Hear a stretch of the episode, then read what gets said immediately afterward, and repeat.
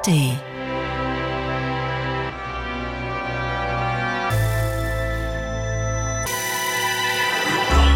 Radio 1. Hörbar Brust. Die Wiederholung. Radio 1. Hörbar Brust.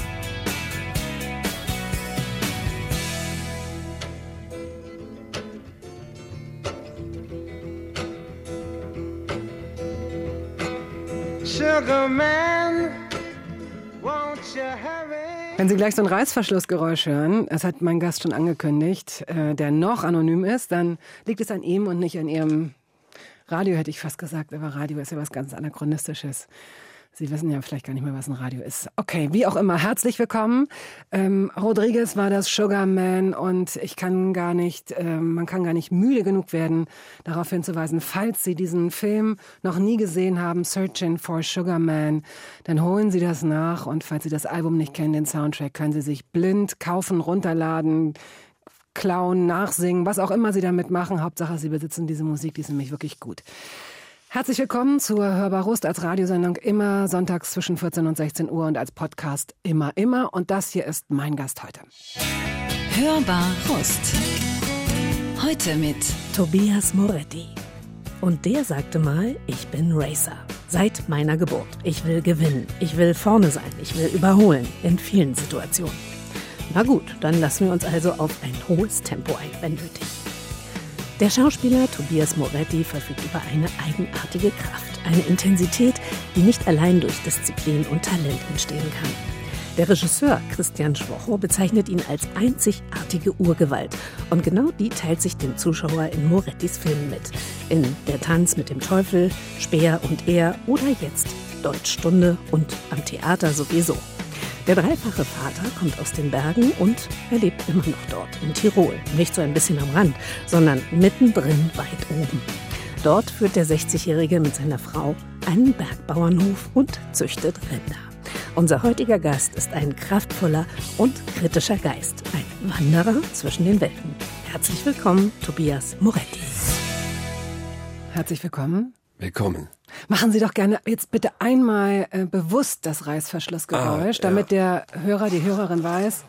Okay, also wenn das passiert, dann sind Dann Sie dann, ich. dann sind Sie nachdenklich gerade, nervös, Ja, was genau. auch immer, suchen nach Genau. Worten wahrscheinlich. Genau. ne? Okay, Das ist das- wollen wir hören. Das ist, Jetzt macht er dieses Auszeichen, dieses, Ja, das- äh, was ist das das? kann man nicht erklären, Das ne? Stoppzeichen. Ja, weil das steht ja für etwas. Dieses, ähm, wofür steht denn das nochmal? Dieses, das ist Timeout, T. ja, Timeout, Ja, genau. genau. So. Aber, ähm, also wir haben sozusagen zwei Zeichen. Das eine ist der Reißverschluss, das andere ist das ja, T. das andere ist das Timeout-Zeichen. Das, äh, das Aber das ich- Timeout muss man eigentlich sagen. Das sage ich jetzt zum ersten Mal, oute ich mich jetzt sozusagen äh, hinter den Kulissen. Es ist nämlich, geht es so zu, dass wann immer ich einen Gast willkommen heiße, der die Sendung noch nicht kennt, äh, dem erkläre ich, wie es in etwa abläuft. Und dem sage ich auch, es kann sein, dass ein Gesprächspart mal ein bisschen länger dauert. Wenn Sie diese Sendung häufiger machen, dann wissen Sie das. Und dann, äh, wir müssen Musik spielen. Um die geht's ja auch. Und dann gebe ich dem Gast ganz dezent ein Timeout-Zeichen. Und die Superprofis führen einfach ganz elegant ihren Machen's Gedanken zu Ende. Ja. Und diejenigen, die ein bisschen verunsichert sind, ein bisschen nervös, die hören einfach auf zu reden. Das ist dann mit so mitten im Satz. Dann und dann mache ich so. immer so Luftzeichen, so, so weiter, weiter, weiter, weiter, weiter. So, okay. Ja, okay. Also haben wir das auch mal erklärt. Jetzt wissen Sie, jetzt wissen Sie, diese Welt, diese Radiowelt, Podcast-Welt ist nicht so glamorous, die ist nicht so zeichenlos, die ist auch voller Regeln. So, und von Ihnen haben wir also gehört ein Zitat, das ist ja immer so schwierig. Ne? Wenn man so tausend Interviews pro Jahr gibt, dann weiß man da auch gar nicht mehr, in welchem Kontext war Genau. das. Aber finden Sie sich denn wieder? Ich lese es Ihnen gerne nochmal vor. Ja. Ich bin Racer, das stimmt ja nun wirklich. Da kommen wir auch gleich, können, das können wir gleich nochmal konkreter machen. Seit meiner Geburt. Ich will gewinnen, ich will vorne sein, ich will überholen in vielen Situationen. Ja, das muss man in der Tat in einem Kontext sehen, weil ähm, das bezog sich natürlich auf meine Teilnahme bei der Paris-Dakar damals, für das ich ein Jahr trainiert habe und sozusagen meine Timeout gemacht habe als, in, äh, als äh, Schauspieler und äh, mich dafür vorbereitet habe. Und da gab es natürlich im, im Windschatten dessen einen Haufen von Interviews und so weiter und da, da fiel der Satz, aber äh, das ist natürlich so, dass man das natürlich als Metapher für mehrere Dinge verwenden kann. Klar. Logisch. Äh, ist natürlich willkommen. Und Sie haben ja auch gesagt, äh, seit Ihrer Geburt, und ich habe Sie genug studiert, um zu wissen, dass Sie Sachen nicht zufällig sagen. Ja. Sie sind, also jetzt, äh, ich weiß es nicht, jetzt, jetzt kommt mein küchenpsychologischer Part. Ähm, vier Söhne. Also Ja. Sie haben drei Brüder. Ja, Und ich habe mir Ihren Vater mal angeschaut. Der ist gestorben vor einiger Zeit schon. Ihre Mutter ist letztes Jahr, glaube ich, ja, gestorben. genau. Und äh, ihren, ihren Bruder kann man auch kennen als Ja. Schauspieler. Ja. Gregor Blöb, ich es Bleub. Bleub. Äh, spricht man es aus. Also Bleub. O und dann E Accent aigu und Genau. dann nochmal ein B. Das ist Genau. der Familienname ursprünglich. Den kennt man auch. Sie beide sind ja auch zusammen in Paris-Dakar gewesen, da kommen wir gleich noch zu. Dann habe ich gedacht, aha, was ist wohl für ein Vater? Vier Buben im, äh, in den Bergen und zwei davon solche Alpha-Rüden. Und dann sah ich ihren Vater auf dem Bild, auf diesem einen Foto.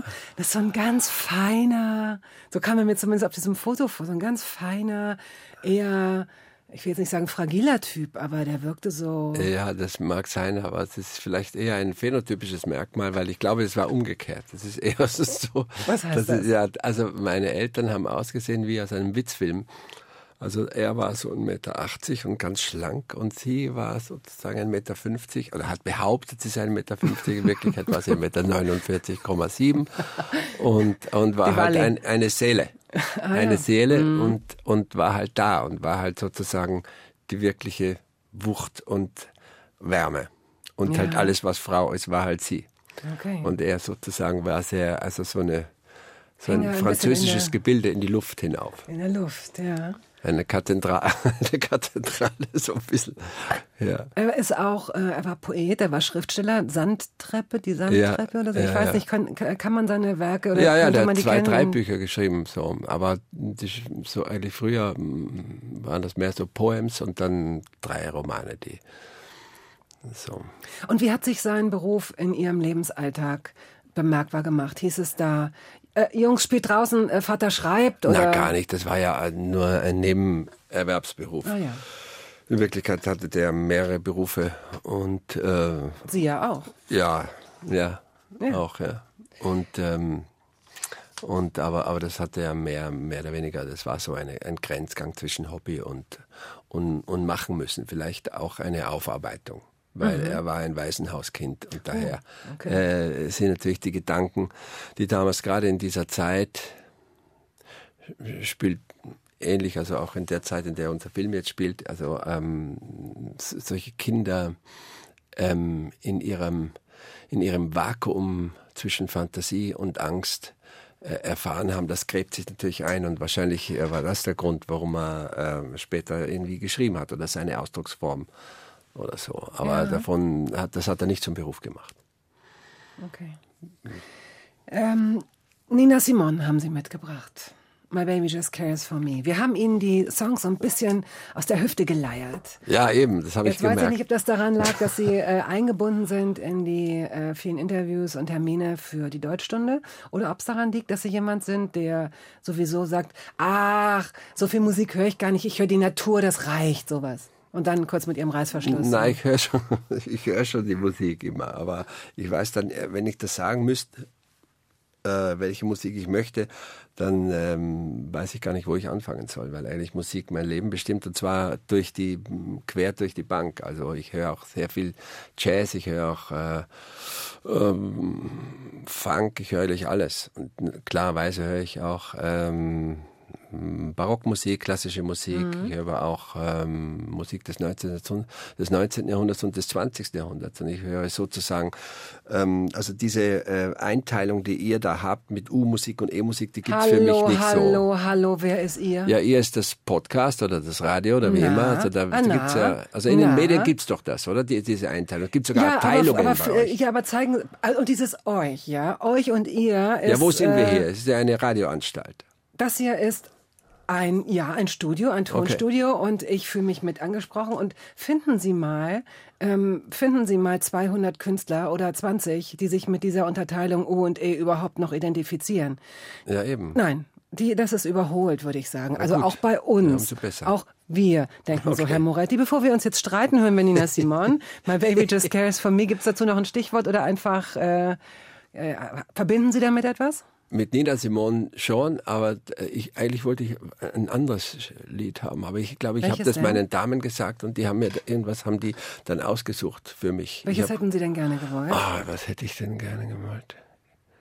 Ich, ich habe die Nina Simone mit 16 gehört bei, bei einem ähm, bei einem, in Cannes bei einem Jazzfestival und das war so wahnsinnig, die war so unfassbar und deshalb also äh, jetzt spielen wir mal das, Okay. das Baby.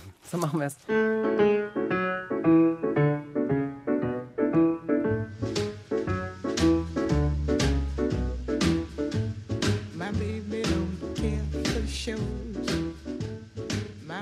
So, Tobias Moretti, der Schauspieler und Obacht, Biobauer. Biobauer klingt mir aber irgendwie auch zu aseptisch. Ich würde sagen, Sie sind Landwirt. So genau ist das. Ja. Ja, das habe auch ich, habe ich nie behauptet, dass ich das sei. Das haben ja äh, die Medien immer so geschrieben. Die anderen, ne? die Medien, die Ja, aber das kannst du tausendmal sagen. Das, da bist du immer wieder der Biobauer, weil wir halt einfach äh, diese Produkte haben und aus. Aber Bergbauer, das kann man schon noch So ist sagen. Das es, ist noch ein genau. Bergbauer, hat noch mal, äh, das ist noch mal was anderes als ein Ja Bauer klar. der Ebene, weil es gibt Natürlich. andere Herausforderungen. Zum Beispiel Genau. eine, wie nennt man das, Hangwiese? Zone 4, es gibt ja mehrere Zonen zum Beispiel ja, und 4 ist die steilste, das sind wir. Nee. Das ist halt so. Ich meine, wir haben schon ein paar flachere äh, Wiesen oder Äcker auch, aber es ist schon ziemlich extrem. Sie haben den Hof 1997 übernommen. Genau. Kommt das hin? Sie haben ein Also Jahr eigentlich haben wir, wir haben früher übernommen. Wir haben eigentlich schon 95 oder 94, 95 übernommen. Aber so richtig hat das dann erst 97 begonnen. Das nach war im Grunde, das war, da waren Sie ähm, auf einem Ihrer Olympe, wenn es davon jemals ein Plural gibt, weiß ich nicht. Sie konnten nicht wissen, wie es dann noch weitergeht. Sie hatten einen hohen Bekanntheitsgrad, waren sehr erfolgreich. Ganz viele verschiedene Sachen sind passiert. Sie haben, waren frisch verheiratet. Ich weiß gar nicht, ob das erste Kind schon da war oder gerade unterwegs. Nach der Hochzeit halt. Natürlich, selbstverständlich, selbstverständlich, natürlich. Tolle Antwort. Nächste, nächste Frage, sind Sie katholisch? Ja, natürlich, na klar. Also äh, irre, was da parallel in Ihrem Leben alles passiert ist, weil so einen Hof zu nehmen, so einen Hof sich, äh, ich will jetzt nicht sagen, ans Bein zu binden, aber es ist ja eine irre Verpflichtung. Und wir reden hier nicht davon, dass der äh, mal eben neben so einer Landebahn ist, wo Sie mal eben in Ihre Cessna steigen und irgendwo hinfliegen, sondern äh, Sie sind da ja auch wirklich abgeschirmt erstmal. Abgestimmt weiß ich nicht, aber es ist eine, sicher eine Lebensentscheidung gewesen, die man so mm, gar nicht orten konnte im Sinne, was passieren wird. Weil das ist halt wahrscheinlich wie ein Kind, also da weiß man auch nicht, was passiert. Das ist, das ist da und plötzlich ist es da und plötzlich ist das Leben anders. Aber das Kind und ist reicher mal, und ja. besonderer, aber es ist, ähm, es plötzlich ähm, spielt Organisation eine andere Rolle und so weiter. Und so war das da auch. Also es war halt, hat sich halt ergeben, dass äh, man mir das angetragen hat, dass ich das machen könnte. Und da ich als, als, als Bub schon eigentlich, als 15-, 16-Jähriger, 16-Jähriger, 17-Jähriger immer auf den, Almen, auf den Almen gearbeitet habe und so weiter und wir aber keinen Hof daheim gehabt haben, ähm, als die Möglichkeit äh, bestand, den zu übernehmen, ähm, äh, habe ich gesagt, oh, muss ich überlegen, muss ich nachdenken und da haben wir ein Jahr Zeit gehabt und dann haben wir das gemacht und äh, seither äh, kann ich das gar nicht mehr genau erklären, wann was wie angefangen hat. Plötzlich ist ein Betrieb da, plötzlich ist eine Familie da, es ist alles anders und es ist irgendwie aber nie so, dass es, ähm, dass es ähm, mich bindet an irgendwas, sondern ich bin deshalb genauso ähm, frei wie vorher. So wirkt es auch. Also ähm, ich habe mich selten auf jemanden oder in das Leben eines Menschen eingelesen, wenn ich das so sagen darf. Äh, und, ich, und das soll jetzt nicht negativ klingen, auch wenn Sie es vielleicht so auffassen, aber sie, sie wirken äh, wie ein geschlossenes System. Also das ist offen, Sie sind ja neugierig, Sie Also holen sich ja System ganz ist eine vieles. Contradictio in adjecto, wenn man mich betr Oh. betrachtet, weil ich, äh, weil ich genau das Gegenteil bin. Ich bin ein Chaot eigentlich. Und, und trotzdem aber, vielleicht ist es so, dass äh, äh, schicksalhaft, dass, dass man, dass ich so viel mache nebenher oder so, oder dass mich so viel bestimmt, ob das jetzt die Musik ist, oder ob das jetzt die Oper ist, ob das Schauspiel ist, ob das Familie ist, ob das jetzt äh, der Betrieb ist daheim, dass, äh, dass sowas wie System drumherum äh, so eine komische Hermetik ergibt. Und vielleicht ist es das, was mich ausmacht. Es kommt mir aber, so vor, aber eigentlich bin ich ein Chaot, sagen wir mal so. Möglicherweise. Also das kann ich nicht beurteilen, aber ich habe das Gefühl, wenn man drinsteckt, kann man ja sowieso die Auf, da hat man ja sowieso die Aufsicht nicht. Man kann ja dann, ne, Stimmt, das ist ja. so. Ähm, Aber es, es wirkt so. Es wirkt so, dass sie nicht verloren gehen können, obwohl sie ständig Sachen riskieren. Also, Also im besten ihrem- Fall ist das so, ja. Die eigentlich erste halbe Stunde ist schon fast rum. Äh, Ist aber schnell gegangen. das, geht- das geht verdammt schnell, aber Sie wollen es ja schnell. Also machen wir es schnell. ähm, Just Stone haben Sie mitgebracht. Eine sehr talentierte, immer noch sehr junge Frau. Ähm, Free, Free Me heißt der Song. Wissen Sie, um welchen es sich dabei handelt? Haben Sie es im Kopf? Na, Nein, es war wirklich. Sie wissen es. Haben Sie den jetzt gerade im Ohr, den Song? wie geht der? Singen Sie ein Nein. bisschen. Singen Sie Nein, bitte. ich habe einfach das Gefühl, dass wir die, die Songs erpresst haben von Ihnen und Sie jetzt sagen, oh, was habe ich denn da aufgeschrieben? Just Don't, Free Me? Nein, Sie wissen, welchen Song wir meinen. Ich weiß es sicher, wenn ich ihn höre. Ach, Sie haben mich jetzt nicht aufs Glatteis führen wollen. Na? Sie haben das so gemeint. Ja. Gut, dann hören wir ihn mal kurz an und dann können Sie mir sagen, ob Sie damit was verbinden oder ob es einfach nur ein Okay. schöner Song ist, ja? Antonia, bitte.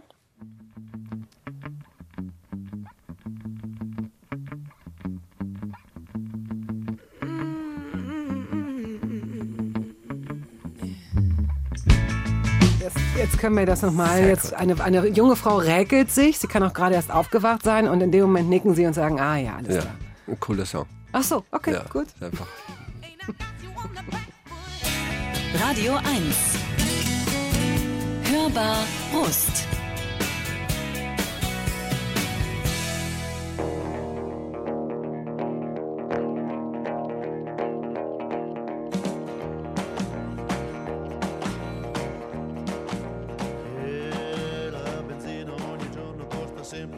Swallotation, Adriano Celentano. Zu Gast ist heute Tobias Moretti, Landwirt und Schauspieler.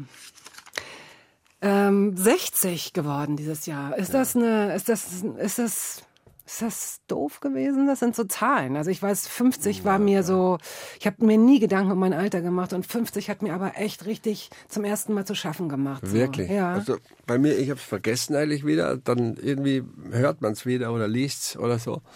Äh, weil mh, er- erstens habe ich Geburtstag überhaupt nie gefeiert, auch mit 20 nicht, weil ich da gar kein Gefühl gehabt habe äh, fürs Älterwerden oder für den Jahressprung oder was immer. Das war bei mir immer Silvester. Ich habe immer Silvester, habe ich immer das Gefühl, jetzt ist das Alte vorbei Ja. oder das Neue beginnt oder es kommt sowas wie ein Sentiment oder wie eine Freude oder, oder so ein, äh, so ein, ein Wunsch oder ein Traum auf. Und das war bei Geburtstag nie. Ich habe Geburtstag immer im Sommer gehabt.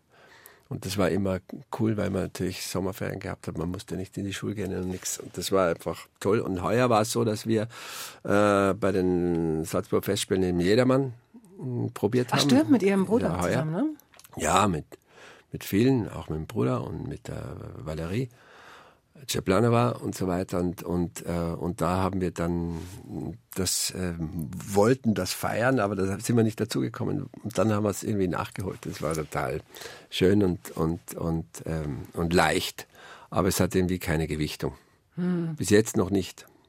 Wie ist denn das äh, früher gewesen mit vier Jungs? Ich weiß nicht, wie weit Sie auseinander sind. Ich weiß, zu Gregor ist der Einzige, über den ich natürlich gelesen habe. Der, ich glaube, es sind acht, neun Jahre oder so, ne? Der ist jünger als Ja, Sie. der ist acht Jahre jünger und die anderen sind vier. also Alle vier Jahre ungefähr haben wir, haben wir, haben wir, ähm, wir haben auch, ich glaube, zwei oder ein oder zwei hat, hat meine Mama verloren und wir sind eigentlich zu viert aufgewachsen und das war eigentlich ähm, früher klarerweise in der Kindheit waren wir so weit auseinander, dass wir nicht so dicht waren wie später. Und als wir dann 20 waren oder, oder 30, waren wir sozusagen eine eingeschworene Gemeinschaft. Und das ähm, ist so geblieben bis jetzt eigentlich.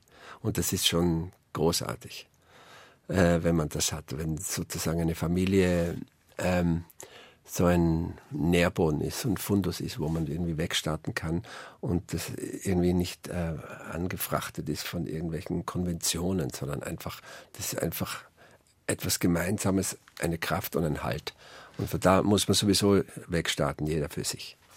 Und dann auch noch natürlich in so einem, ich weiß nicht, wo Ihre Brüder leben, ähm, aber dann. Alle in der Nähe. Alle in der Nähe, ja gut, das ist, und da muss man einfach mal sagen, das ist so schön, also dass Ja, man das als Städter. Und ich bin auch so dankbar, das hat man natürlich damals nicht gewusst, dass wir äh, sind einfach eine, eine keine bürgerliche Familie gewesen und das war einfach ähm, im Nachhinein betrachtet ein irrsinniges Glück, ja, weil mein Vater sozusagen so ein Filou war und meine Mutter aus einer ähm, besseren, kultivierten, ziemlich kultivierten Familie kam. Der Vater Schuldirektor und Komponist und so und hin und her. Und, und, und mein, und mein, und also ihr Vater, mein Opa und, und väterlicherseits waren das eher sozusagen so ein Gypsy-Partie gewesen, so ein bisschen. Und, Sie äh, ja, Waisen, ein Waisenjunge, aber er wurde dann adoptiert. Er ist nicht im Waisenhaus. Ähm, na, der, der, der wurde abgegeben. genau, gar aber Sie haben dann, aber Sie haben, Sie haben schon Großeltern Ja klar, bekommen ganz dann. normal, ja, ja, okay, ganz normal. Nur die haben damals äh, gesagt, Ja, ja. frega niente, die geben das ab. Und so, so Was im Zweifel verantwortungsbewusster ist als alles andere. Ich weiß, dass Sie wahrscheinlich als Vater dann eine, oder auch dreifacher Bin Vater eine andere Meinung. Meinung, Aber- haben, aber ähm, ich denke schon, dass auch Das sowas. wird dann immer so geschoben auf Zeiten und so und Krieg und so. Das hatten ja andere au- Leute auch. Also ich, ich finde, da gibt es ein paar Dinge, äh, haben einfach mit Lebenskultur zu tun, die andere nicht. Und das hat immer nie mit, mit viel zu tun, aber nie mit Geld oder mit irgendeiner, äh, mit, mit einer Option. Da wird ja immer gesagt, ja, wir hatten damals nichts und so. Also äh, man kann genauso hochkultiviert leben. Und wenn man kein Geld hat für ein Bild, dann malt man sich was. Ja, wurscht. Aber ähm, es ist eine Haltungssache. Und da bin ich sehr froh, genau. dass, dass ich diese Familie gehabt habe und diese Mama, die uns sozusagen diese, das in die Wiege gelegt hat. Also ob das jetzt die Musik ist oder die Kultur oder das Miteinander oder, oder, oder, oder einen sozialen Umgang oder eine, oder eine Verantwortung. Das Mhm. lernst du als Kind. Und dann, wenn du es verlierst, irgendwann merkst du es wieder, weil man es schon mal gelernt hat. Die Autorität kam die durch diesen, äh, durch das Ge Familiengefüge ganz automatisch mit den anderen Jungs und äh, hatte ihre Mutter so eine natürliche Autorität, weil sie erzählen jetzt von der Herzlichkeit und dann sind da aber vier Buben, die dann unter Umständen machen, was sie wollen. Oder war ganz schon, war schon klar, äh, dass sie folgsam sind. Na, folgsam war überhaupt keiner. Also das, äh, nee, also das im Gegenteil. Also das waren wirklich alles Grenzgänger und jeder auch ähm, äh, mit einem mit einer sehr langen Leine musste da wieder ähm, eingefangen werden in der in, in, in seiner äh, jugendlichen Katastrophe. Ja, hat sich eigentlich jeder verfahren bei uns und äh, ab- aber trotzdem ist man dann so wieder selber wieder zurückgedriftet irgendwie. So habe ich halt das Gefühl. Und wir haben halt das, Ge- wir haben halt, äh, wir waren da, ja, Sie waren bei der Bergrettung unter anderem. Oder ist das, das ist selbst, weil Sie sagen das so, das, ist wahrscheinlich jeder, der da selbstverständlich. lebt, ja, ja? Ja, klar. Also da ist überhaupt nichts Besonderes dabei. Okay, gut, jetzt ähm, So wie wir jeder Skifahren kann und wie jeder ist. Vielleicht, äh, äh, vielleicht tun Sie mir den Gefallen und skizzieren den Ort, in dem Sie aufgewachsen sind, der sich jetzt gar nicht so sehr von dem unterscheidet, in dem Sie jetzt leben. Das ist, glaube ich, auf der anderen Seite des Nok, Nok, Nok, Nok, wie heißt der Nockspitz. Berg? Nockspitz. na, na, na. Aber ich meine, ich habe mir die Bilder natürlich angesehen, aber es ist, das sind so, das sind so Urlaubspostkarten, ne?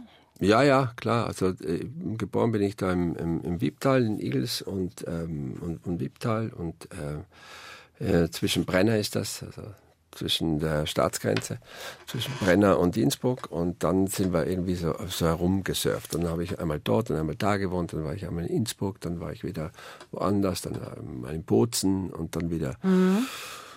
Sie in haben es auch in der Stadt versucht, später, da kommen wir noch Stadt zu. auch, ja. Aber das ist, das, das Stadtleben wäre wahrscheinlich keine Alternative. Ach, doch. Also äh, ich habe nur so Ressentiments gegen Kleinstädte, aber ähm, äh, Großstadt geht ganz wunderbar. Also Ohne dass Sie den Kontrast hätten und, und, und, und in die Berge zurück könnten? wahrscheinlich nicht. Aber es ist so, ich war ja ein paar Mal jetzt in, in Hamburg, ist absolute Lieblingsstadt, Ja? finde ich, weil es ein, ein, ein, eine Stadt ähm, mit einem Selbstverständnis, wie es kaum in Deutschland so, sonst zu finden ist, ganz großartig. Ich finde die, also was andere so behaupten müssen, haben die.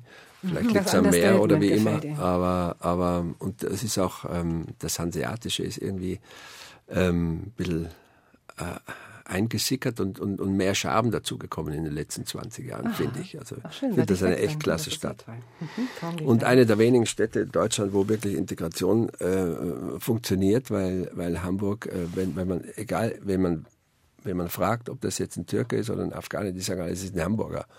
Das ist, da muss ich Ihnen recht geben. Das ist, es gibt eine, es gibt eine Art von Lokalpatriotismus, den ich äh, in Hamburg, den ich jetzt auch entdeckt habe, der früher nicht so da war und den man eigentlich, so den ich nur so aus München kenne, aus der südlichen ähm, Städten eher, ne? Wo Ja, so aber eine, da wo ist dann aber so eine Tradition ne? und bla bla. Ob Ja. das nun die Art von Lokalpatriotismus ist, die wir gut finden, weiß ich nicht. Aber, aber das stimmt, dass diese Ja. Identifikation und dass man will, dass, dass es der Stadt gut geht. Ja. Ne? Das Ja, ist so, genau. das spürt man und das geht Berlin leider total ab. Ja.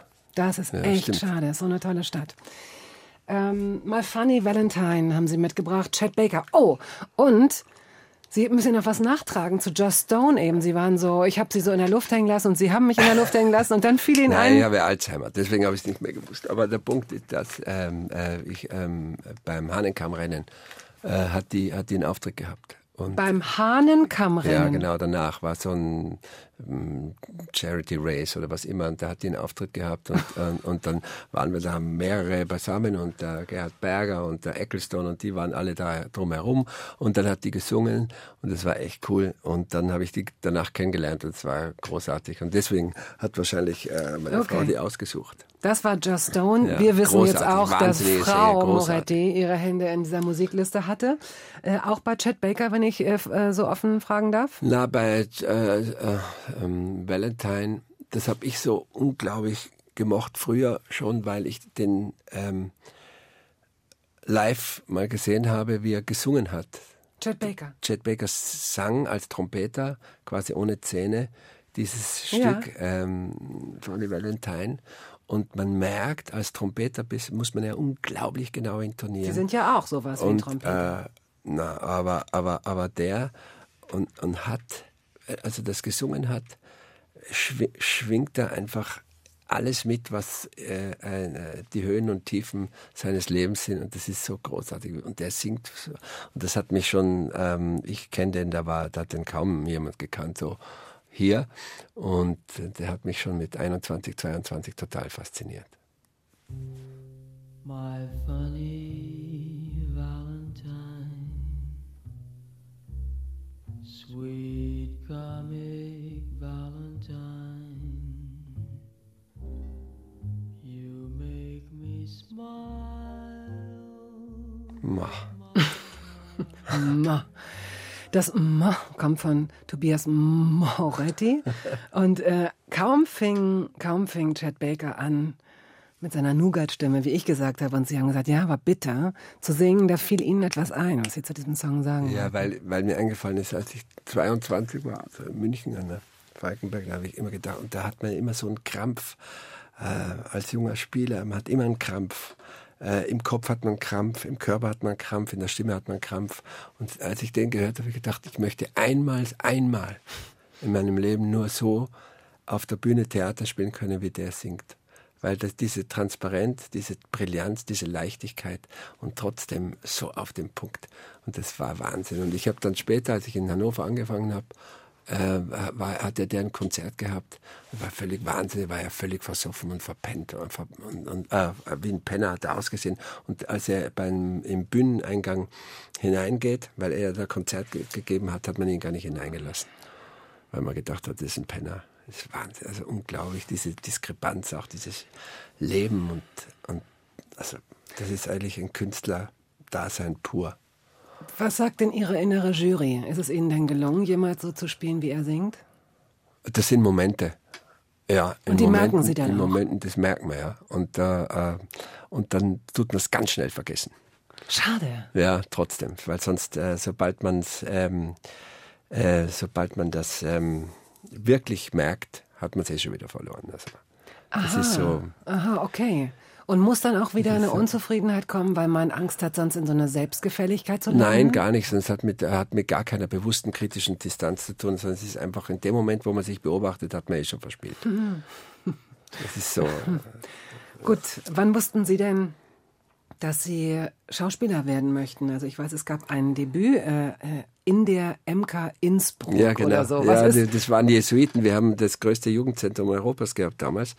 Das waren die Jesuiten, haben das gemacht mit dem Pater Krieb. Der Krieb hat, war ein ganz großartiger ähm, ähm, äh, Pater und der hat mit mehreren anderen ähm, ein internationales Jugendzentrum errichtet. Also es war klarerweise sehr links, also war ja wie in Italien oder in, Südamerika ja, gibt es ja einen linken Katholizismus, nicht wie in Bayern, wo das nur rechts ist und so weiter. Und der, der, damals hat man, hat, hat man die Jugend in irgendeiner Form ähm, gepackt, also mit beidem. Und ähm, ja, der hat das gemacht. Der wurde dann später irgendwie äh, sogar äh, also, äh, exkommuniziert, ah, ja. weil er irgendwie zu links war oder so, aber der, das war eine, eine tolle Zeit und da hat man unter anderem waren wahnsinnig viele Jugendliche, die der eine hat immer die Älteren auf die haben auf die Jüngeren aufgepasst und so weiter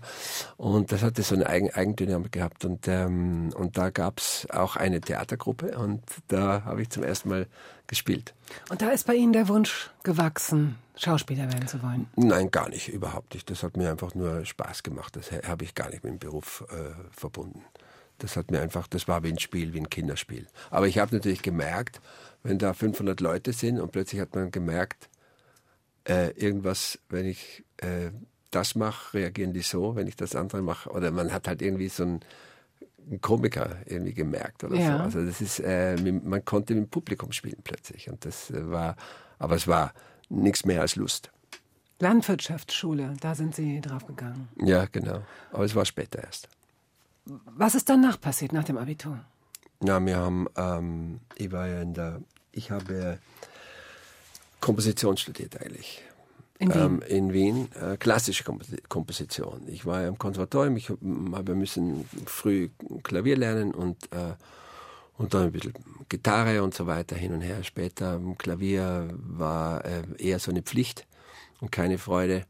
Trotzdem bin ich froh, dass ich es äh, gemacht habe ein bisschen Orgel gespielt und so weiter. Und dann gab es eine Möglichkeit, ähm, ähm, sich zu bewerben auf der ähm, Hochschule für Musik in Wien. Also das ist eine renommierte Hochschule und da habe ich gedacht, ja, im, im Instrument schaffe ich, das packe ich nicht, weil da bin ich zu schlecht. Aber da gab es die Möglichkeit, dass man Kompositions, äh, in der, äh, im, im Kompositionslehrgang reinkommt und das habe ich probiert und das ist irgendwie gelungen. Glück, mehr Glück als, als Begabung und ähm, habe irgendeinen Schmäh gemacht, damit man da so, weil da musste man so viel irgendwie äh, dreistimmige Sätze und so, da habe ich einfach, einfach nur über, übertrieben. Es war Ihnen so mathematisch, Sie haben es dann wieder genau, gelassen. Genau, und das habe mhm. ich dann gelassen, weil das eigentlich eine sehr mathematische Arbeit ist. Äh, mhm. Sch schrecklich jetzt da sein, eigentlich ein Komponist. Aber, und eins habe ich gewusst, dass die Musik immer äh, mein Leben bestimmt und eine Freude ist, weil sie die, eine dramatische Schnittmenge zu meinem späteren Beruf ist, einfach für den dramatischen mhm. Ausdruck. Mhm. Und das ist sie bis heute geblieben. Die Otto Falkenberg Schule in München, die haben Sie aufgesucht. Ähm, ich weiß nicht, ob Sie vorher schon gejobbt haben. Sie hatten diesen 44-Tonner, mit dem Sie gefahren sind, die Strecke von, von Hamburg nach, nach Genua. Genua. Das ist eine ganz gerade, das ist, das ist irre, das ist eine total gerade, das ist so eine richtige Vertikale, wenn man da mal auf die, auf die Landkarte guckt, was ich vorhin gemacht habe, um mal zu sehen, wie viel ist denn das? Das sind, wenn man gleich gut durchkommt, 14, 14 Stunden oder so, keine Ahnung. Aber äh, haben Sie das, haben Sie als Lkw-Fahrer zu der Zeit schon gearbeitet, gejobbt? Vor der als Sie sich, bevor Sie sich beworben haben? Nicht. Doch schon, auch während, weil der, unser Rektor hat mir damals freigegeben, weil ich keine, kein Stipendium bekommen habe als Ausländer. Deswegen hat er mir freigegeben, die Pfingstferien und dann noch 14 Tage und dann auch im Sommer. Da habe ich drei Monate gearbeitet, hat man super verdient. Und dadurch ähm, mhm. habe ich das sozusagen dann in München das leben können. Das war eigentlich, für uns war das auch, oder für mich war das, äh, habe ich sehr gern gemacht, weil nur am Anfang nicht, weil am Anfang Hänger gefahren und dann später Aufleger. Und die Hänger sind halt fürchterlich, wenn man zurückfahren muss, dann knicken die ab und so. Ist man völlig überfordert. Aber, aber das hat mir schon eher Freude gemacht, weil man so herumkommt. Hamburg kennengelernt und, und äh, Genua, und äh, Sizilien und so weiter hin und her. Mhm. Das war schon, schon, schon super. Es kam der Tag der Aufnahmeprüfung. Sie haben sich auf den Giftmonolog vorbereitet. Genau, wie, und, und Sie standen da, aber Sie hatten niemanden, den Sie angespielt haben. Genau. Und Sie dachten, das geht auch so. Ja, schrecklich. Und Sie haben vor tausend Jahren, das ist ein ganz altes Interview, das ich gefunden habe, und ich habe diese Szene so geliebt. Echt? Oh Mann, das heißt, Sie stehen da oder Sie knien da sogar ja, wahrscheinlich.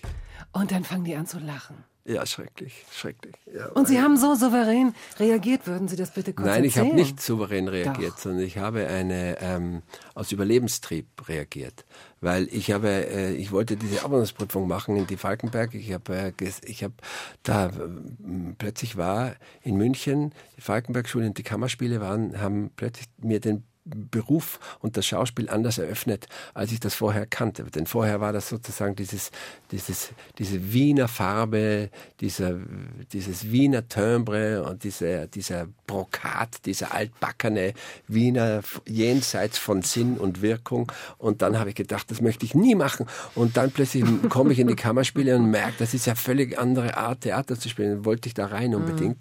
Und da habe ich gefragt, äh, wie man das macht. Und dann hat einer mir das erklärt, wie man das vorspielt. Aber das war natürlich ein völliger herber Provinzler, der mir das erklärt hat mit äh, Spielbein, Standbein und so weiter. Und dann habe ich eben diesen Monolog vorgesprochen und dann haben die alle gelacht. Und ich habe gedacht, jetzt habe ich natürlich verloren. Und aus Überlebenstrieb, weil ich es auch nicht anders, habe ich den ganzen Mut zusammengenommen und habe hab die beschimpft, warum sie lachen.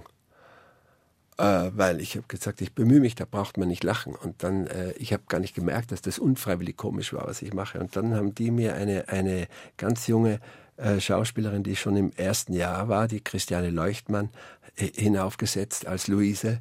Und plötzlich hatte ich jemanden, eben nicht nur im Beifahrersitz zu spielen, sondern auch einen richtigen richtigen Partner und eine, ein tolles Mädchen und dann haben wir gespielt und das war dann so intensiv und so toll und dann da hat eigentlich der Beruf erst begonnen irgendwie und dann haben die mich aufgenommen ja und dann erst habe ich mich damit beschäftigt vorher war das eigentlich eine eine Spielerei oder eine das ist ein Glücksfall gewesen eigentlich ja Die erste Stunde oder die erste Hälfte, so die erste Stunde für die Radiohörer, die erste Hälfte für die Podcast-Hörer ist jetzt rum. Wir haben noch ähm, einen Song und wir brauchen von Ihnen noch ein Stichwort. Ella Fitzgerald, Cheek to Cheek.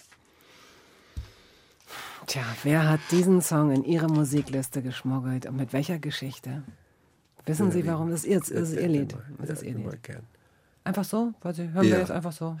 also eigentlich Ich weiß, in zehn Minuten sagen Sie wieder, ah Mensch, Nein. jetzt fällt mir an, die Ella Fitzgerald, die war mal Nein. bei mir auf dem Nein, Bergbauernhof. nein, ja, genau. Na, die, die, das war so, dass ich ähm, äh, vorher nur äh, klassische, also ich habe äh, eine, bin, habe gemerkt, dass ich nur Opern oder klassische Musik gehabt, ähm, ausgewählt habe und dann habe ich gedacht, das, ich höre ja gar nicht nur klassische Musik und dann Dann kam Ella noch dazu, hat sie Ja. noch die Chance gekriegt. Ja gut, dann hören wir es jetzt. Viel mehr müssen wir gar nicht von Ihnen hören. Das reicht eigentlich schon als Stichwort. Das ist super. Gut.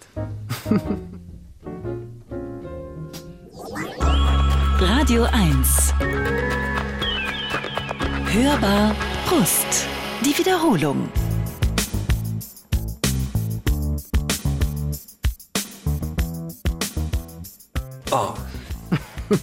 Schön, ne?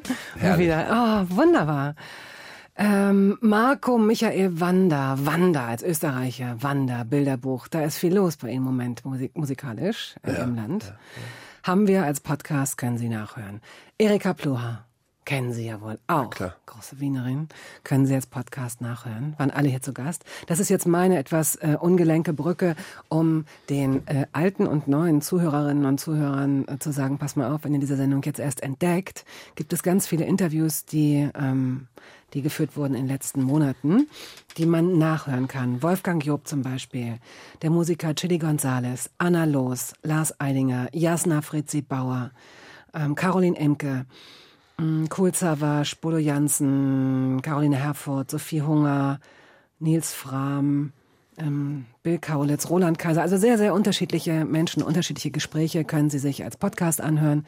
Die Radio 1 Podcast, äh, hörbar als Podcast oder auch abonnieren. Heute ist der Schauspieler, ich bleib jetzt dabei, und Landwirt Tobias Moretti hier zu Gast. Ähm, Sie sind auf der Falkenberg-Schule, Sie sind angenommen worden, Sie reüssieren. Sie haben auch gleich danach, glaube ich, ein Engagement oder relativ schnell danach werden Sie schon engagiert, wurden Sie damals, ne? ja, ja. Aber Sie sind äh, äh, in die DDR gegangen, äh, um dort zu Ja. hospitieren. Das finde Ja, ich sehr genau. interessant. Knapp 1983. vorher. Also das erste Engagement war in, äh, war in, in, in Hannover, ja, im Ballhof. Und da war noch der, wie hieß der, Alexander May, äh, äh, Intendant. Und davor aber ähm, wollte ich in die DDR, weil ähm, da einfach so ein tolles Theater gespielt wurde. Und wir sind da immer hin und ich habe ja mh, keine Probleme gehabt, dass Österreich sozusagen ja wie die Westdeutschen, die Westdeutschen, bei denen war das immer höchst kompliziert, da in die DDR zu gehen. Für mich war das, ich bin darüber spaziert, Friedrichstraße, als wenn es nichts wäre. Also bis auf, ich habe die sogar auslachen können und so. Die mit dem Kappel gegenüber.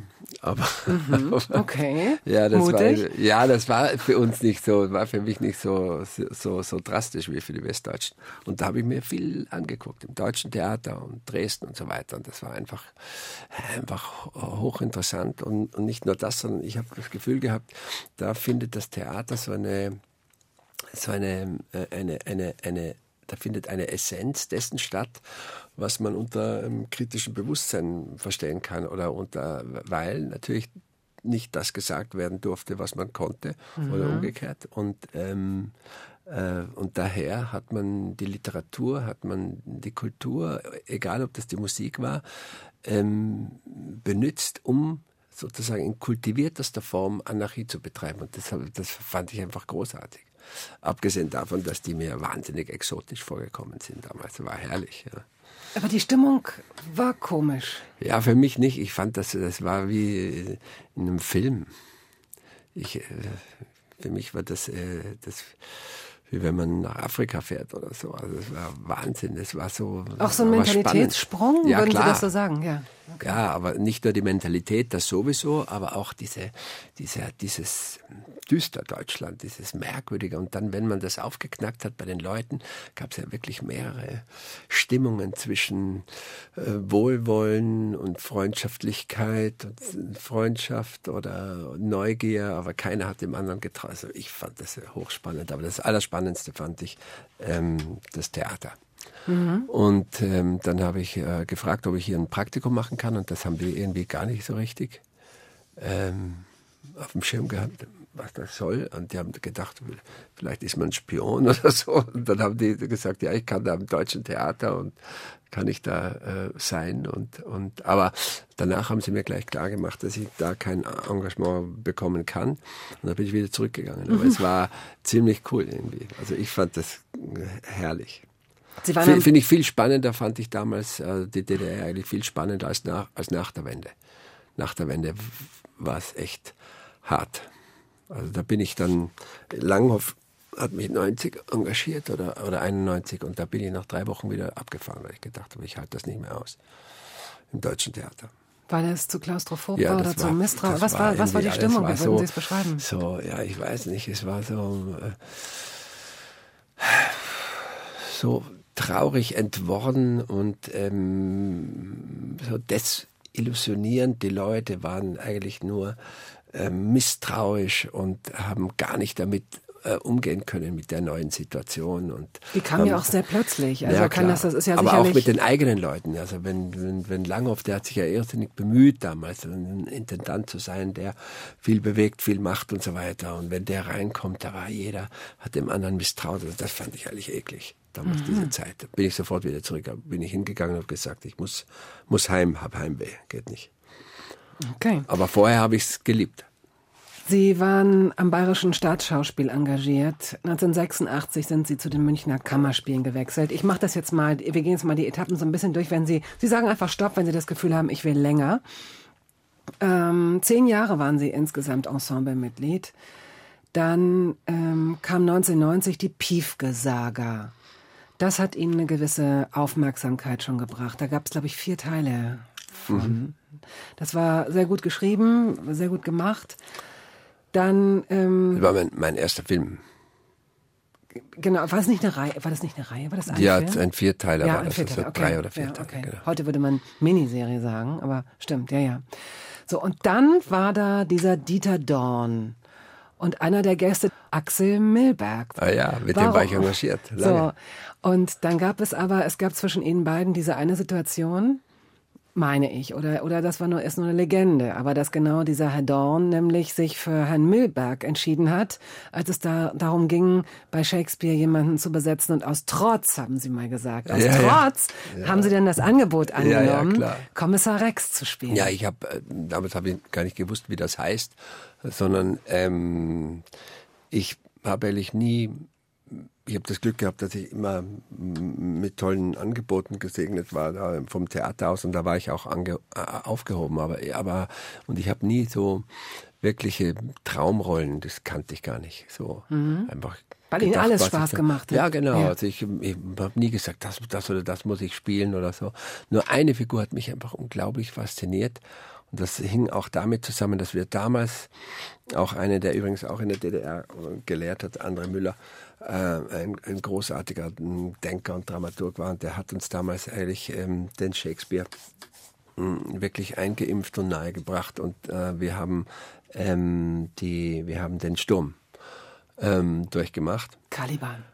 Genau. Und dann habe ich gedacht, äh, der ist es, ja, der ist es. Diese, diese Mischung aus, aus äh, Freitag, also aus, aus in Robinson Crusoe, also sozusagen diese völlige, ähm, dieser verwirrte Eingeborene, diese Kraft dieser Kaspar Hauser und trotzdem aber in so einer Systemimmanenz, dass man irgendwie in loyaler in, in einer lo loyalen Zuordnung immer das macht, was man von ihm will. Und äh, diese innere Anarchie, die hat mich fasziniert. Ja. Und äh, Shakespeare hatte da mehr oder weniger 300 Jahre, ähm, bevor es irgendwie wirklich ernst wurde, die, die Kolonisation vorausgesagt. Und wir haben das, äh, und ich habe gedacht, wenn ich eine, eine, eine so eine Figur spielen will, dann will ich das, das spielen. Und ich war nie beim Don, er hat mir immer mm, toll zu spielen gegeben. Und da habe ich gesagt, den will ich machen. Aber der hatte ein anderes Konzept gehabt. Er wollte den, den, den, den Caliban eben als so ein, also eigentlich als Zyniker.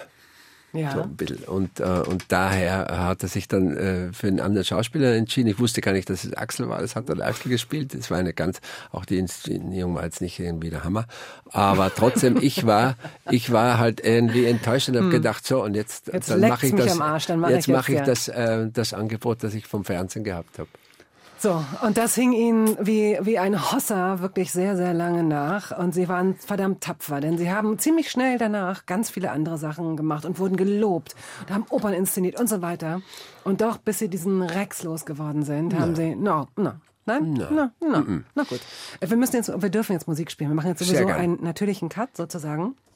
Ähm, Herbert Grönemeyer, Der Weg. Das ist ein tolles Lied, immer noch. Das ist wie Schubert.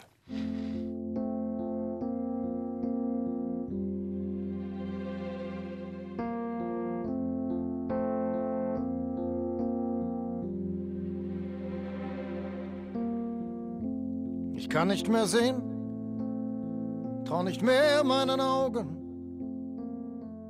kann kaum noch glauben. Ja, wahrscheinlich eines der berührendsten Lieder, die man sich vorstellen kann, die ich kenne auf jeden Fall. Ja.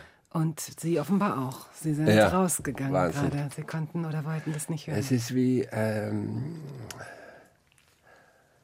es ist immer wieder ein Moment der Vergänglichkeit, wo einem das irgendwie in, in, in, wie, wie so ein Turboschub ins Hirn hinein rauscht. Aber direkt ins Zentrum. Wahnsinn ist das. Das ist wie Schubert eigentlich. Es geht um die, in dem Fall, Ihre eigene Vergänglichkeit oder die Vergänglichkeit generell, denken Nein, es Sie? ist wurscht, es geht um das. Ähm, es ja, äh, mein, bei ihm ist es ja eine andere, klarere biografische, bi biografische Tatsache, aber mich, mich, äh, mich, mich trifft das immer ganz tief ins Herz hinein, weil ich immer, immer denke, ähm, wir sind so gemacht, dass Erkenntnis immer etwas ist, was zu spät kommt. Und das trifft mich immer. Warum hat sich die Evolution uns sowieso über so, so ausgedacht mit Erkenntnis und diesem ganzen Kram? Ja. Das ist auch eine Ich finde das. Ich meine, Naja, Sie sind, Sie, Sie sind jemand, der viel mit Natur zu tun hat, immer schon. Sie haben, Sie, Sie kennen beide Welten, Sie kennen diese künstlerische Welt, Sie sind aber auch jemand, der ganz wahrscheinlich dann auch als unsentimental zu bezeichnen ist in so Momenten, wo man Entscheidungen fällen muss, wo man einfach als Landwirt geht es nicht darum, dass man sich 20 Minuten zu Katzenbabys setzt, sondern man muss gucken, werden die, werden die satt, sonst werden sie ertränkt oder was auch immer. Also es gibt ganz andere Entscheidungen, die gefällt werden. Da sind sie nicht, Ja, in den Punkten sind sie nicht super sensibel, sondern pragmatisch, denke ich jetzt mal. Genau, ja. Und möglicherweise irre ich mich, aber das, was ich über sie gelesen habe, sie sind schon jemand, der grübelt, der denkt, der liest, der viel weiß, der Sachen miteinander verbindet. Und äh, ich habe, Sie müssen mir jetzt mal diese Frage beantworten, welchen komischen Platz wir in der Evolution eigentlich einnehmen. Weil es ergibt für mich alles einen Sinn, die meisten Sachen, aber nicht, warum wir in der Lage sind zu reflektieren als Menschen. Weil wir machen ja nicht wirklich was draus. Ja, okay, aber das, ähm, die Option hat wahrscheinlich dann mit dem, wo wir stehen, weniger zu tun, weil das ist halt eine, die Entwicklung, glaube ich, ist nicht die Prämisse gewesen, sondern irgendetwas, was sich verselbstständigt. Aber eigentlich ist es ja eine tolle Präposition, dass Super. wir, dass wir das können. Ja, Dass wir das, absolut. das unterscheidet uns letztendlich vom Tier.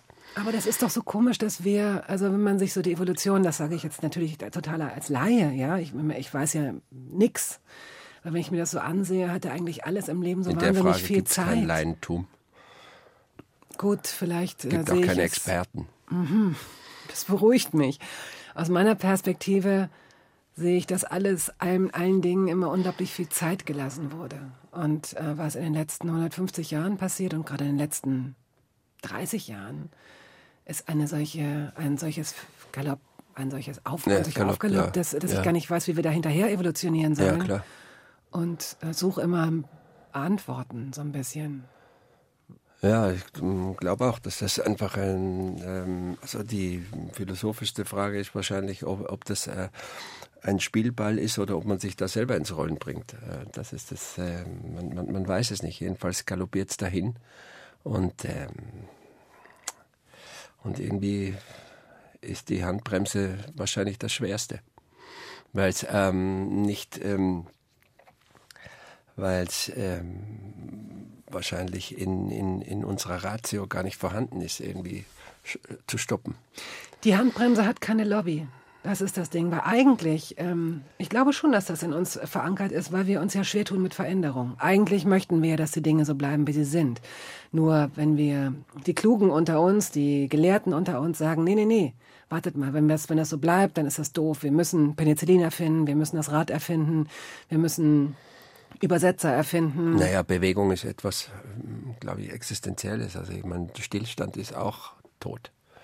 Es hat auch nie, die Welt hat sich nie durch, durch Stillstand in irgendeiner Form Nein. definiert. Es wird immer Veränderung geben, Ja, immer. Das genau. ist es ja. Aber, Aber es man hat das halt- Gefühl, je klüger der Mensch wird oder je ausgebildeter er wird, desto, mm, desto absurder reagiert er. Und das ist halt. Aber es ist halt auch schwierig, sozusagen dann etwas damit umzugehen, ohne dass man jetzt gleich in so einen Allgemeinplatz kommt. Das Schwierig. ich dann immer, Ja. immer irgendwie, das ist mir dann auch selber peinlich vor mir, wenn man dann immer sagt, ja, der ist die Schuld oder das oder so. Und dann, und man klammert sich äh, aus oder man klammert auch ähm, bestimmte, das ist ganz, ganz schwierig, ganz, ganz schwierig. Ähm, Ich meine, es franzt ja andere Dinge auch aus. Es franzt ja auch Demokratie aus. Und das ist eigentlich ganz was Tolles. Das ist eigentlich die, die wichtigste und, und großartigste Veränderung gewesen in den letzten tausend Jahren. Und, und machen wir es so, es Herr auch Moretti. aus. Also, wir machen es so. Wir haben jetzt noch, ähm, wir haben jetzt noch ein letztes Viertel. Da muss es Im aber. zweiten Viertel. Oder ist das das dritte Viertel jetzt schon? Wir sind jetzt im, im, im, äh, im dritten Viertel. Wir haben jetzt noch ein Viertel. Ähm, können den machen. Wir werden auf jeden Fall äh, über die Deutschstunde gleich mal sprechen, über den aktuellen Film. Und der Song jetzt.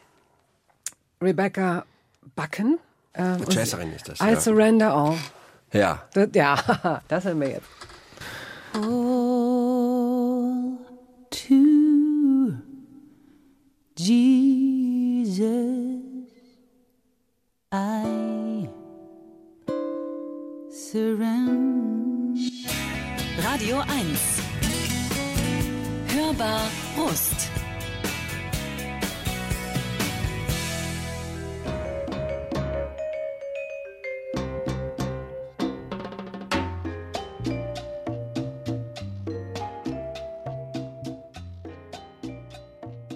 Der Schauspieler Tobias Moretti ist heute hier zu Gast.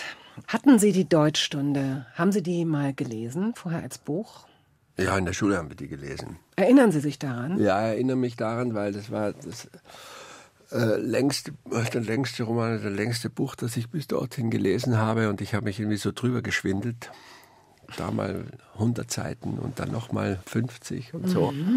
Und mich hat das damals unglaublich gelangweilt.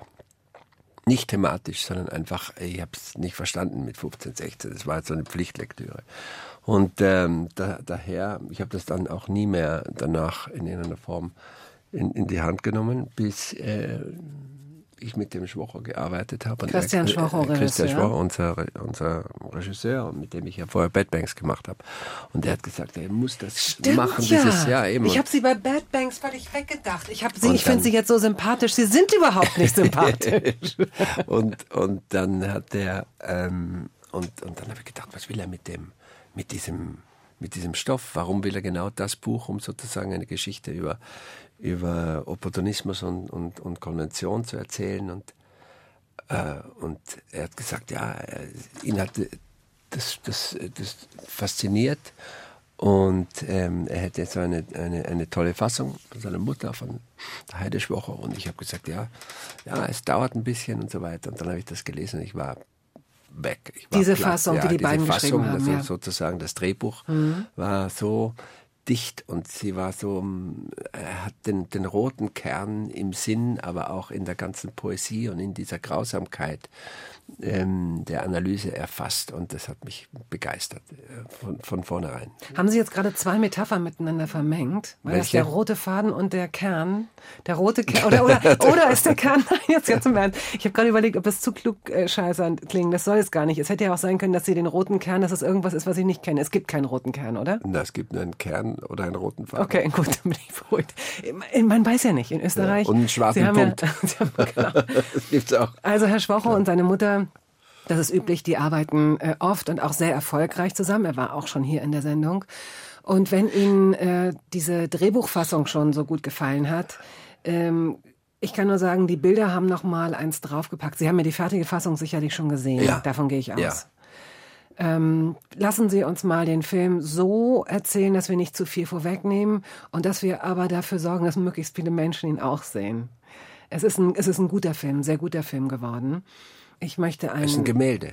Dieses, ähm, ähm, dieser Film ist ein, ein, ein, ein Gemälde geworden. Und ähm, ähm, das hängt wahrscheinlich damit zusammen, dass Schwochow das sehr früh ähm, visualisiert hat und eine und genau gewusst hat, in welche in welchen Bildern er in das welchen erzählen will, Bildern ne? er Ja. das erzählt erzählt und erzählen wird und ähm, wirklich das geht bis in die in die Seelenkapillaren der einzelnen Figuren in ihrer ganzen Apathie, in ihrer Implosion, in ihrem in ihrer Brutalität, in ihrem Stellen wir Druck. die doch mal vor, die, die Figuren, um die es geht. Also die Hauptfigur ist Siggi. Wir lernen Siggi kennen, als er schon ein bisschen älter ist. Und es geht dann in eine Art, in eine Art Rückblende. Er ist ein Jugendlicher. Wie Genau. alt ist er? Wie alt ist er ungefähr? Was denken Sie ja, was am wird das Anfang? sein? 17, 18 17, oder mhm. Wahrscheinlich, ne? Nachkriegs. Und es geht zurück in Siggis Kindheit. Er ist elf und er lebt äh, an der Küste in Schleswig-Holstein. Genau. Weite, Kargheit, kaum Häuser. Also das ist insofern das Bild, ein Gemälde trifft es schon sehr gut, weil die einzelnen Einstellungen, man spürt das, man hat so Salz, man hat so Salz auf den Lippen so ein bisschen. Das ist karg man muss sich auf die Figuren konzentrieren. Sie sind ein Maler, Max? Genau, sind also die zwei Figuren sind Max Jansen, ein Maler, und Jens Olle Jepsen ist äh, der, der Inselpolizist, der Ulrich. Nöthen. Ulrich Nöthen. Großartiger Ja. Kollege und Schauspieler, der das ganz großartig spielt. Und, ähm, und ja, und die beiden kennen sich von Kindheit an. Und der eine ähm, wird Maler, für die damalige Zeit sehr bekannt auch schon. Und äh, ist mit einer Sängerin verheiratet und leben alle in der Insel, in diesem Verbund. Und der Polizist ähm, lebt als Polizist. Hat, hat auch So. eine Frau.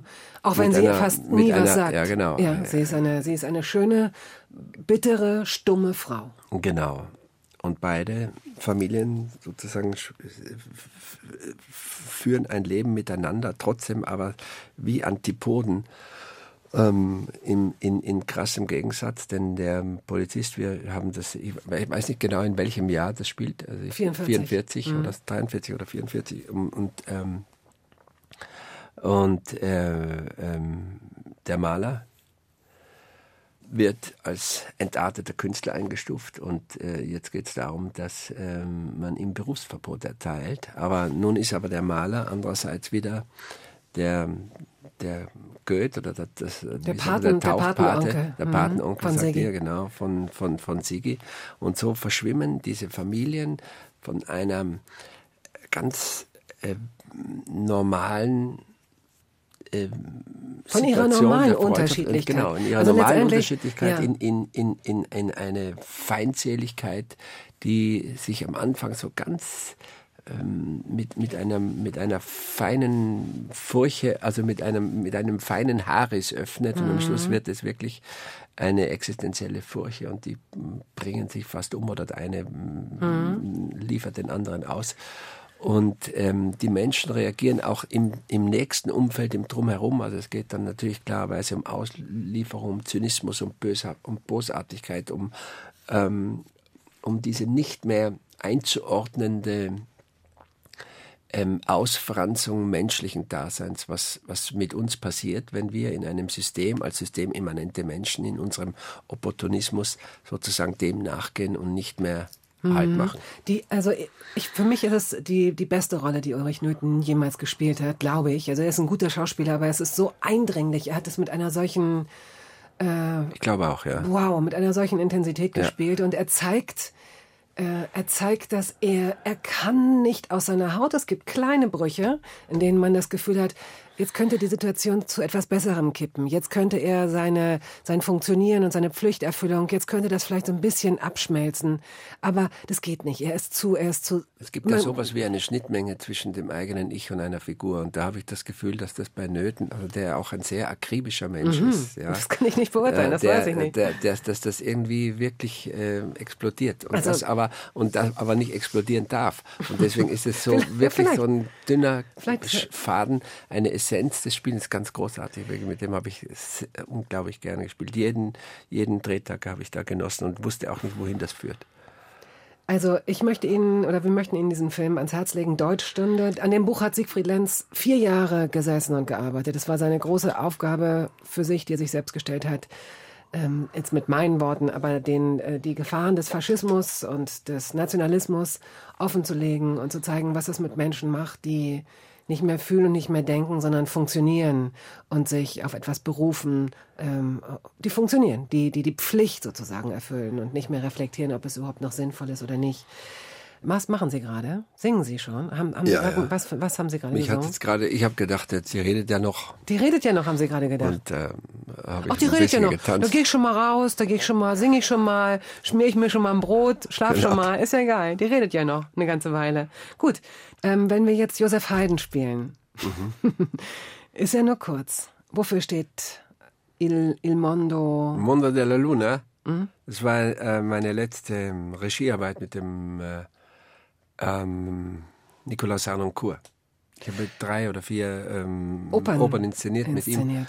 In Zürich oder in Wien und so weiter. Das war eine unglaublich ähm, intensive und schöne Arbeit. Er ist ja zwei Jahre danach gestorben. Ähm, großartige ähm, Arbeit war das, ein unfassbarer Musiker. Und man kann nur jedem Menschen wünschen, wenn man äh, auf der ersten Orchesterprobe sitzt, wo er die Dinge erklärt, plötzlich erklärt er über die Musik, über die Arbeit, über das äh, Konkrete erklärt er die Welt. Und das ähm, war unfassbar. Natürlich auch mit, der Essenz und der, äh, des Dramatischen. Und das war ihm wirklich zu eigen. Großartig.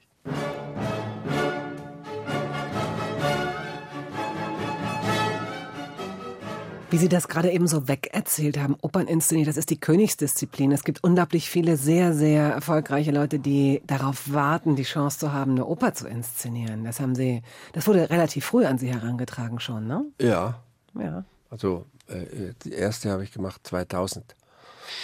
2000, 2001 oder so.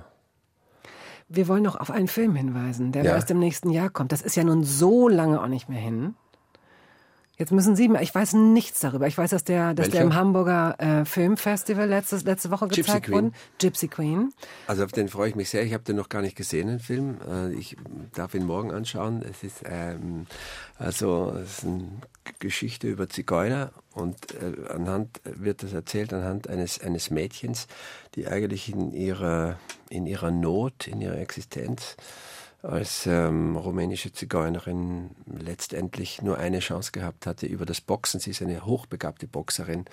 Ähm, ähm, diesen Sprung zu schaffen. Ist das eine wahre aus dem, aus dem Slum raus. Nein, es ist eine fiktive Geschichte, aber trotzdem. Und äh, aber sie ist, ähm, sie, äh, es gibt da ein, es gibt natürlich da schon einen einen Boden äh, dazu oder, oder und ähm, Und Sie spielen ja, welche? ich spielte und dann wird sie aber von ihrer Familie verstoßen, weil sie ähm, ein, ein Kind bekommt und dann muss sie nach Deutschland gehen und äh, kommt nach Hamburg und dort ähm, ist sie, arbeitet sie erst in einem Dock und dann irgendwie als Putze und dann sonst wo. Und irgendwie hat sie die Chance, dass sie dort in der Ritze, in der berühmten Ah, ja. Ritze, ähm, ähm, in, ein, als, als Boxerin da realisiert. Und, und ich spiele den Trainer, so einen Hamburger, Hamburger Ludentrainer. Ne? Es heißt, dass das Sie so noch herrlich. nie so, äh, so fies ausgesehen haben wie. Ja, hoffentlich. Äh, und das ist das freundliche Wort, das ich jetzt hier gerade benutze, so fies. Haben Sie denn auch so falsche Zähne dann im Mund, so wie man sich das vorstellt? Abby, ich, ich Ich denke habe Abby keine Tust. Zähne im Mund, Ich denke an Tust. Kennen Sie noch? Mit dieser, Ja, mit, genau. So stelle ich sie mir vor. Großartig. Nein, gar keine Herrlich. Zähne. Ja, doch, Okay. doch. Ja, Aber gut. das ist herrlich mit einer wunderbaren Maske. Mir hat das so Spaß gemacht. Und wir haben da auch richtig gedreht, also in der Ritze und der Schweiß und die Pisse und das ist alles herrlich. Und, und, man, und, Mhm. und, und, und das ist so. Es ist so. Und das hat auch eine Poesie und das wurde, musste man nicht äh, konstruieren. Also das hat man nicht äh, ein Bühnenbild erstellt, sondern das war da. Ja. Und diesen Geruch hat man irgendwie, hoffe ich, dass man den im, im Film auch spürt und sieht. Okay, nächstes Jahr Gypsy Queen. Ja, cool, ja. So, die letzten Minuten verwenden wir für Paris-Dakar. 7500 Kilometer. Sie sind äh, angesprochen worden und haben das gemacht, haben sich ein Jahr darauf vorbereitet. Ja, so redet man darüber, wenn man nur noch ganz wenige Minuten Zeit hat. Das tut mir Ganz leid. schnell, Ja, Sie schnell, gucken schnell, zu. schnell. Ja. So schnell, wie man fahren muss wahrscheinlich. ja, so schnell wie man fahren muss. Tempo gefällt Ihnen ja. Äh, Sie Sie haben das, das ja am Anfang, das war ja Genau. unser Entree, ne? Absolut, weil aber ich finde gesagt jetzt, haben, äh, weil das Ja. Mhm. halt immer von Kind auf, äh, vielleicht auch, weil wir Buben waren, immer diese Competition war. Und, die, und diese Competition hatte was Spielerisches auch und so weiter, ja. Und äh, wir sind halt äh, Motocrosser gewesen und so, aber ich war eigentlich vorher im Straßensport als Bub und dann hat sich da mit unserem großen Vorbild, mit dem Heinz Kinnegartner, mit dem dreifachen Weltmeister, der auch Tiroler ist und der sozusagen ein Urviech ist ähm, und in ganz Afrika bekannt, der hat irgendwann mal die Idee geboren, weil er uns fahren gesehen hat, der Gregor und mich, weil wir trainiert haben, ähm, auf Ibiza haben wir da so, sind wir so, haben wir da auch so Training gemacht und hat er gesagt, das wäre doch toll, fahrt doch bei Dakar mit. Ich, das kann man nicht, man kann das nicht machen. Es kann kein normaler Mensch Dakar, das überlebt er keine 20 Minuten. warum nicht? Weil es ist das härteste Rennen der Welt. Man fährt jeden Tag, also es gibt sozusagen bei Paris-Dakar, das ist eine längere Geschichte, da haben wir jetzt gar keine Chance, aber, äh, Kurzen das genau Eindruck, zu kurzen erklären. Eindruck. Es Was ist, ist so hart ursprünglich daran? ist die, ist die Dakar ähm, erfunden worden ähm, aus einer ähm, ganz argen Mischung aus einem Sportevent und aus einer äh, sozialen Ambition, nämlich äh, den Tuaregs in irgendeiner Form das Überleben zu retten äh, in Frankreich auch in den 70er Jahren. Und daraus ist irgendwie, irgendwie das härteste Rennen der Welt entstanden. Also die Essenz dessen, was man sich vorstellen kann, heißt also in der Früh um 5 Uhr aufstehen und dann fährt man zuerst mal eine, ein, also eine Rallye ist das. Das wird mit Motorrad gefahren, mit Autos gefahren, mit LKWs gefahren. Man fährt bis zu 300, 400, 500 Kilometer äh, in freiem Gelände. Man weiß gar nicht, wo man umgeht. Es ist kein, Täglich. kein Navi erlaubt. Täglich. Man muss irgendwie einfach quer durch die Wüste. Man kann verloren gehen. Man kann alle 30 Sekunden in ein Loch fahren oder in ein Bett fahren mit 120, dann ist es erledigt, weil irgendwie, oder auch äh, die Straße macht einen Knick und man fährt geradeaus oder so. Also es gibt dann sowas wie ein Roadbook, das muss man dann auch immer wieder selber jeden Abend mindestens ein bis zwei Stunden noch machen. Warten Sie kurz, man ist da alleine. Also das ist nicht Völlig so, alleine, das ist ja. nicht so wie bei der Tour de, Tour de France, dass da ständig irgendwelche äh, Beduinen äh, am, am Weg stehen und, und Nein, winken es gibt oder einen so. Minutenstart Und, ähm, und, und man muss ähm, äh, sozusagen, man fährt eine Liaison, also ein Zwischenstück. Dann gibt's die eigentliche äh, Etappe, die ist zwischen 300 und 500 oder 600 Kilometer lang. Und dann gibt's am Schluss wieder eine Liaison. Und das jeden Tag sitzt man 12, 13 Stunden, 10 Stunden, die meisten vielleicht nur 8 oder 9, ähm, sitzt man da drauf, steht meistens drauf am Motorrad. Weil man nicht mehr sitzen man, kann. Nein, weil man nicht sitzen darf. Weil wenn man sitzt und man fährt über einen, über einen Hügel oder über einen Stein, kickt dich hinten rauf und das ist im Millionen dreifachen Weltmeister passiert, ist gleich gestorben, ist vorne ins, äh, äh, übers Motorrad geknallt, Genickbruch und so weiter. Und äh, man muss quasi alle 10 Sekunden, alle 20 Sekunden, man muss so konzentriert sein und das über Stunden, Stunden, Stunden. Man, man muss navigieren, man weiß nicht, wohin es fährt. Man hat, man fährt mit einer, mit, nur mit der Kompassnadel. Da steht dann im Roadbook, äh, ein Haus bei Kilometer sowieso, dann muss man irgendwie für 280 Grad darauf, man weiß aber gar nicht, findet man Spuren oder nicht und so weiter. Und das Ganze im Renntempo. Und das geht eigentlich über jede menschliche Konstellation hinaus. Und deswegen habe ich gesagt, das kann man eigentlich gar nie machen. Und dann hat er gesagt, doch, das machen wir. Äh, Vielleicht könnte man das machen und da finanzieren, indem wir einen, äh, einen Sender finden, der das finanziert. Zwei Schauspieler bereiten sich ein Jahr vor. War am Anfang ZDF dabei, ORF natürlich. Und äh, so, und dann haben die sofort kalte Füße gekriegt. Klar, weil äh, irgendwie das war dann doch nicht so.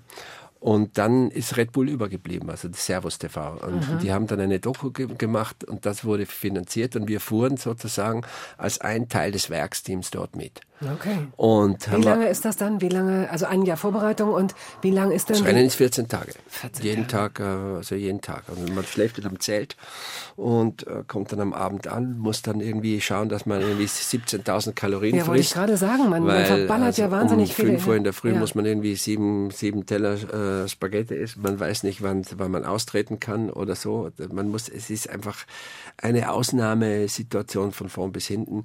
Und wir haben eigentlich das anfangs nur so spielerisch gemacht, wie das halt Buben so machen. Ja, ich war ja schon über 50, Boah, der Gregor Buben, Ende die wollte ich 40. gerade sagen. Und, und, ich- und weil, wir, weil wir das halt können und weil uns das getaugt hat, haben wir dann gesagt, okay, das machen wir. Und uns war die, die Konsequenz gar nicht so bewusst. Ja, als wir das, damals haben ja meine Eltern noch gelebt, gesagt haben, zu Weihnachten, wir waren immer beisammen, immer, wir fahren das, dann haben die gedacht, das ist ein Witz, das ist ein Scherz und so. Und dann war es so. Ja, das ist halt sehr drastisch. 60 Tote bislang, glaube ich. Ähm, Ja, ja, auf- Haufen, Haufen. Äh, eine, eine, vielleicht können Sie mir die folgende Frage noch mit einem Satz beantworten.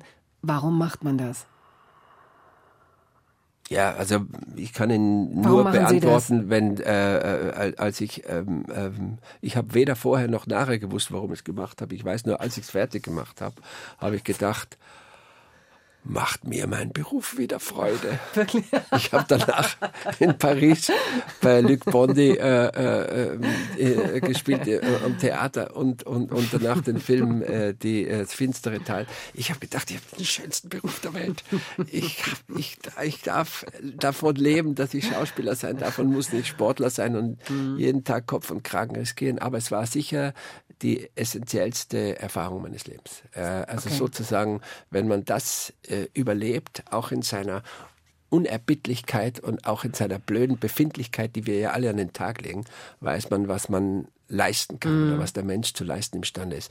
Und das hat mich eigentlich bis heute getragen. Wenn es irgendetwas gibt, wo ich mir selber leid tue oder so, dann denke ich nur vielleicht eineinhalb Sekunden an damals und dann geht es mir wieder gut. Das war's. Ich danke Ihnen. Wir hören jetzt äh, die Ouvertüre zur Zauberflöte, Wolfgang Amadeus Mozart. Das ist auch eine, das ist die Melodie, die Sie damals äh, gehört Die haben. habe ich oder? eben nicht gehört. Die habe ich nicht gehört. Ich habe mich so gefreut auf die Liaison, auf den Schluss. Das sind diese äh, äh, Etappen, die man Ja. nachher macht. Da musste man noch eineinhalb Stunden oder zwei oder drei Stunden fahren auf einer normalen Straße, ja, oder, oder Ja. Schotter. Und ich habe mir extra Bose, sündteuer einen Bose Lautsprecher einbauen lassen in meinen, in meinen Helm und habe die Ouvertüre von Oh. Mozart mir habe gedacht, ach super, dann kann ich das hören. Und gehört habe ich nur äh, nichts mehr. Das war total super. Vollidiot, habe Okay. das alles umsonst mitgenommen. Ich danke Ihnen. Ähm, äh, übrigens, wer diese Kopfhörer kaufen möchte in einem Helm, der nimmt am besten Kontakt zu Tobias Moretti auf. Sind nicht mehr ganz so aktuell, äh, original Schweiß, aber mm, 150 Euro kriegen Sie dafür noch. Ich danke Ihnen für Ihre Geschichten und äh, ja, bleiben Sie gesund und Danke ebenfalls. ja, für Sie noch einen schönen Tag, Abend, wann auch immer Sie diese Sendung hören. Tschüss.